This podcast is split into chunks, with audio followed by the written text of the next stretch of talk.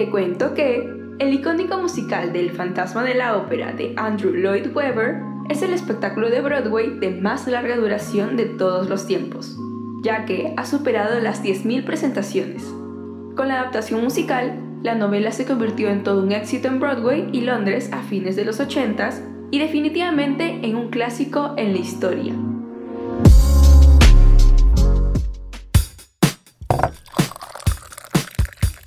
Entender el arte es entender la mente humana.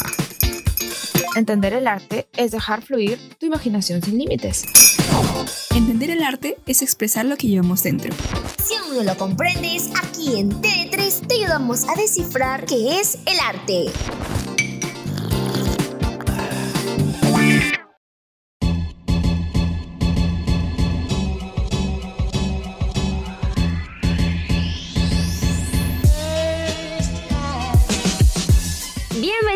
A TD3, como ya saben, su rincón artístico. Yo soy Kerry y me encuentro acompañada de Sofía. ¿Qué tal, Sofi? ¿Cómo te fue tu fin de semana? ¿Qué tal, Kerry? Acá otra vez las dos juntas en TD3. Y bueno, no sé, ¿qué has hecho en el fin de semana, Kerry? ¿Qué me cuentas? Bueno, la verdad es que yo aún sigo de viaje con lo del paro, sigo disfrutando las vacaciones familiares. Oye, sí, ¿no? ¿Qué tal con el tema de eso del paro? ¿Tú cómo considerarías todo lo que la gente está haciendo, las protestas? Y eso en realidad tiene algo que ver con lo que vamos a hablar hoy. Así es, el tema de este episodio es una cuestión que más de uno se ha hecho cuando vemos ahora los disturbios de aquellas marchas. ¿Es arte o vandalismo? Eso es lo que vamos a debatir en este episodio. No se olviden que los días de estreno son los martes de 4 a 4 y media, los miércoles y viernes de 8 a 8 y media y los domingos de 5 a 5 y media de la tarde. Ahora para pasar con el tema le vamos a brindar el hack del dato. Una de las obras urbanas de Banksy más famosas titulada Girl with a Balloon o Niña con Globo, que representa una niña dejando un globo rojo en forma de corazón y fue realizada en su campaña de 2014 en apoyo a los refugiados sirios, fue triturada por el mismísimo Banksy en modo de protesta tras ser subastada. De todas formas, la obra triturada alcanzó el valor de 1.4 millones de libras.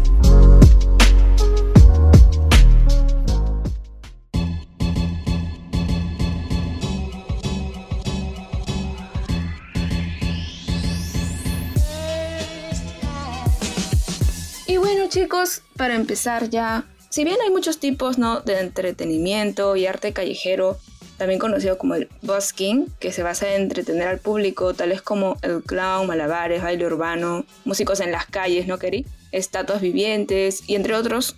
En esta ocasión nos vamos a enfocar más en lo que es el arte urbano, entre ellos, bueno, está el más conocido, el graffiti, y el muralismo y otras, otras formas, otras diversas formas de expresión artística callejera que formalmente se le acuñó como street art desde mediados de los 90, ¿no? Arte callejero. Así es, y es que en realidad este arte urbano comienza con lo que sabemos muy bien claro que es la pintura en spray. Se podría decir que es la base de este género que le identifica y donde se puede encontrar la mayor diversidad por los estilos y las búsquedas estéticas por los artistas del movimiento.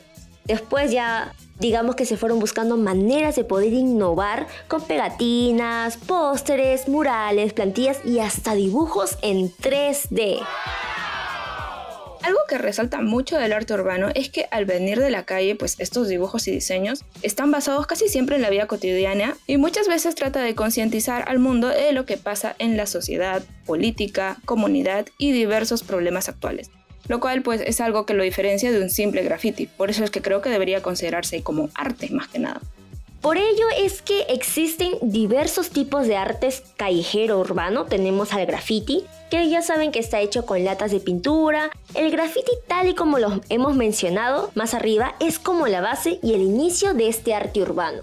Se podría decir que es como que lo que dio el padre, ¿no? Si es que se le podría decir así, porque eso es lo que va a dar a lo que ahora voy a mencionar el muralismo. El muralismo es más común de lo que creen. Lo vemos pues en muchas partes, incluso acá en Lima, en lugares como Barranco, Callao, centro de Lima, ¿no? Cuando hemos subido de esas escaleras y bueno, hay otros lugares en donde vemos murales pintados. Muchos de ellos decorando nuestra ciudad con imágenes que representan a nuestro país o costumbres.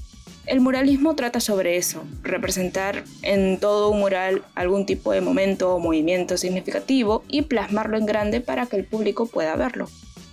Y es así porque lo hemos visto en las marchas que justamente en sus murales han hecho ya sea en artistas o figuras icónicas que han llegado a acaparar los lugares de su preferencia para que puedan expresar muy en claro su arte. Y es donde yo voy a venir con otro tipo de arte que serían los pósters y plantillas.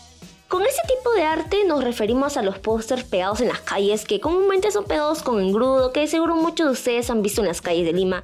Muchos son coloridos, tienen dibujos que expresan un mensaje y estos habitualmente son vistos en marchas o situaciones similares en forma de protesta. Con las plantillas básicamente es lo mismo, tal y como dice su nombre, son plantillas las cuales son usadas para poder pintar las paredes, muchas de ellas son variadas, tienen siluetas, incluso las que son palabras o frases varían en las fuentes tipográficas para poder generar un mayor impacto. Esto me recuerda muchísimo a lo que son esos pósters chicha, ¿no? Con ese tipo de letra especial, esa tipografía súper corrida. Muy bonito, a mí me encanta. Sí, tiene una carácter, uno que ya lo caracteriza y ya lo sabe de por sí cuando lo ve de lejos, ah, ese es de chicha. Sí, y ahora pues vamos a pasar a hablar sobre los artistas callejeros urbanos más conocidos en el mundo. Acaba el primer nombre y este seguro, aunque no sepas mucho de arte, lo debes conocer. Es Banksy. No se puede hablar de arte urbano sin mencionar a él, ¿no? El más conocido es literal Banksy, la rata es su símbolo. Y aunque sus grafitis están pensados para permanecer en la vía pública, hubo casos de empresarios que hicieron romper las paredes pintadas para entregar los escombros al mejor postor. El 25 de octubre, uno de sus cuadros, Paisaje con Nazi, fue subastado por 600 mil dólares. Ahí se ve el valor increíble que tienen todas sus obras ahí. Por supuesto, es increíble que de tal, o sea, que tengas justamente su propósito, expresar algo, llega a valer tal número. Pero ahora yo te paso con otro artista llamado John Figner, que es un artista neoyorquino que define el arte urbano como todo el que se realiza en la calle. Y no no, no, no, no se sirve del graffiti. De hecho, sus creaciones de tono conceptual llegan a combinar la escritura lápiz con símbolos o iconos realizados mediante aerosol. Sus obras de este artista tienen un tono político y ambientalista. De hecho, si llegan a buscar un poco más de él, verán que se basa en cortas frases, pero que tengan unas palabras que tengan una gran reflexión. Ahora el siguiente es portugués, Bills. Algunos lo consideran el artista callejero más original de los últimos años. De hecho, en el arte urbano hay pocos artistas como él porque no utiliza pinceles o aerosoles para realizar sus obras, sino martillos y cinceles con los que crea imágenes en relieve, y todo ello ha hecho que muchos museos se fijen también en su obra una de sus obras más representativas creo que es esta donde se ve el perfil de un hombre en una casa y él está sosteniendo un barco. Es increíble la forma en la que ha hecho la estructura de la persona, ¿no? Con muchas cosas como que metálicas y todo eso. Me encanta. De por sí vemos que cada artista tiene su propio estilo y muchos de ellos son innovadores como el que mencionaste. Pasando a otro artista tenemos a Jean-Michel Basquiat, que fue convertido en un mito luego de su trágica muerte. Fue un artista negro que dejaba frases enigmáticas en las paredes de Nueva York. ¿Y quién fue el que lo descubrió? Fue Andy Warhol, que le llegó a pedir que intervenga en alguno de sus cuadros. Además, hace seis meses su obra That's Hat se vendió por 48 millones de dólares en una subasta de arte contemporáneo. 48 millones de dólares. Es increíble lo, que puede valer el arte de verdad. Ahora acá menciono una de mis favoritas entre las que estamos mencionando, Faith 47 o bueno, Faith 47, porque es la primera mujer que estamos mencionando en esta lista. Se trata de una sudafricana que hizo murales tan increíbles en Ciudad del Cabo que, gracias a la promoción en redes sociales, logró tener un estudio propio para responder a los pedidos de galerías internacionales. Originalmente abocada a la situación post-apartheid, su actual periodo está dedicado a los atropellos del hombre sobre la naturaleza, y eso es lo que me encanta, todo lo que tenga que ver con la naturaleza. Este gran mural donde hay cebras, otro donde en una enorme construcción hay un elefante de frente, me encanta ver todo eso. Qué interesante Sofía y mucho más que una mujer pueda resaltar este propósito porque de por sí a veces en el arte dicen, no, sí los hombres, pero la mujer también tiene esa influencia y puede sobresalir muchos puntos que a veces son pasados por alto. Pero ahora yo te paso con el último artista, que son Os Gomeos. Son dos hermanos que en 1987 salieron a reformar edificios de Sao Paulo con una fuerte influencia del hip hop. Formaron un movimiento entregado a descifrar las raíces culturales de Brasil. Aunque siguen haciendo grafitis en su ciudad natal, actualmente tienen cuadros distribuidos en las salas de Europa y los Estados Unidos. Incluso tienen un sitio web donde venden sus dibujos mínimos. Y una de sus obras más representativas, creo que algunos tal vez oyeron, fueron el Mundial de 2014 en Brasil, cuando pintaron este, bueno, ellos no, obviamente, pintaron en un avión. Ah, fue muy bonito ese graffiti que hicieron. Pero bueno, ahora en Latinoamérica de hecho ya hay muchos países en los cuales el street art ha ido siendo más apreciado con el paso de los años, ¿no? Ya hemos mencionado algunos otros países, ¿no? Portugal, fuera de Latinoamérica, pero ahora acá hay otros países, tales como Argentina, donde se fueron realizando distintos proyectos y tareas para conseguir el apoyo de las autoridades y lograr llevar adelante el nuevo proyecto de embellecer la ciudad.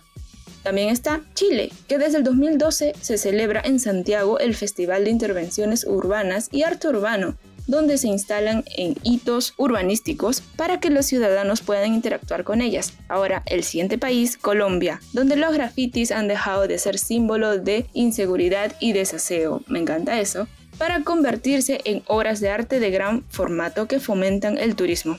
El siguiente país es Venezuela, donde los murales cuentan y relatan historias y opiniones en acuerdo o desacuerdo sobre gobiernos actuales. Ahora México, Uruguay y hay otros países también, ¿no? Digamos que se va extendiendo.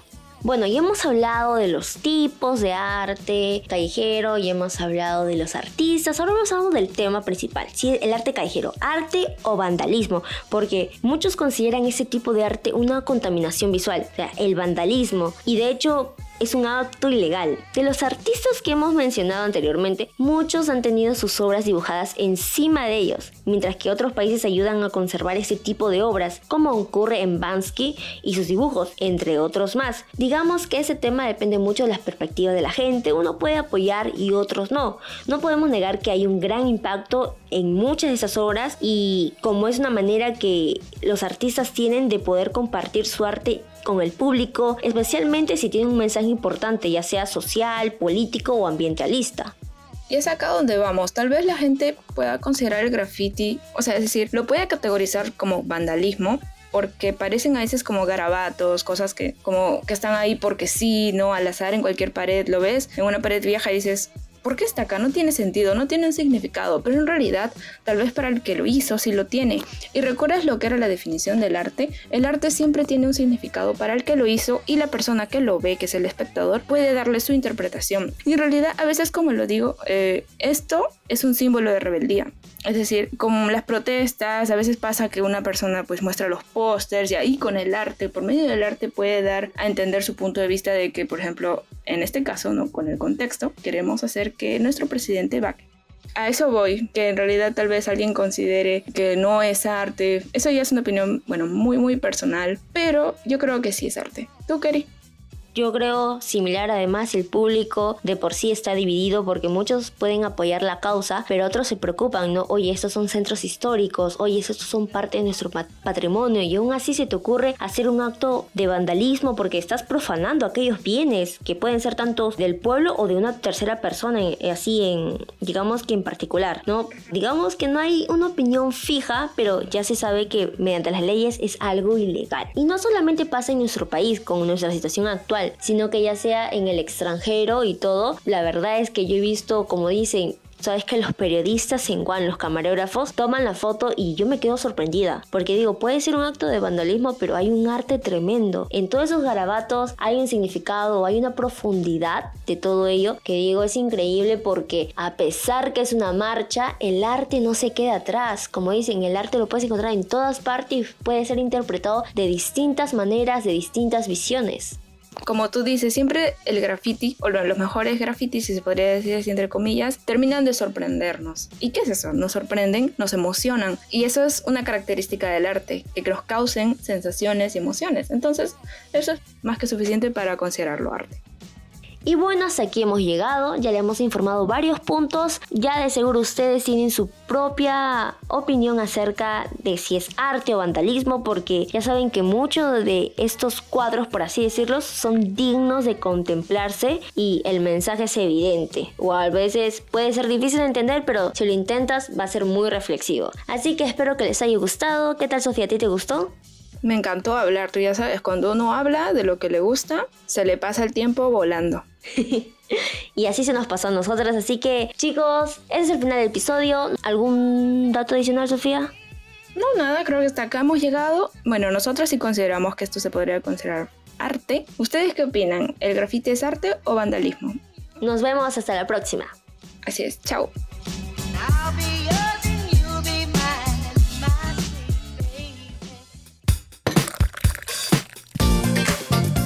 Ahora que conoces más sobre el arte, no te pierdas el próximo episodio donde seguiremos descubriendo mucho más. Solo aquí en T3.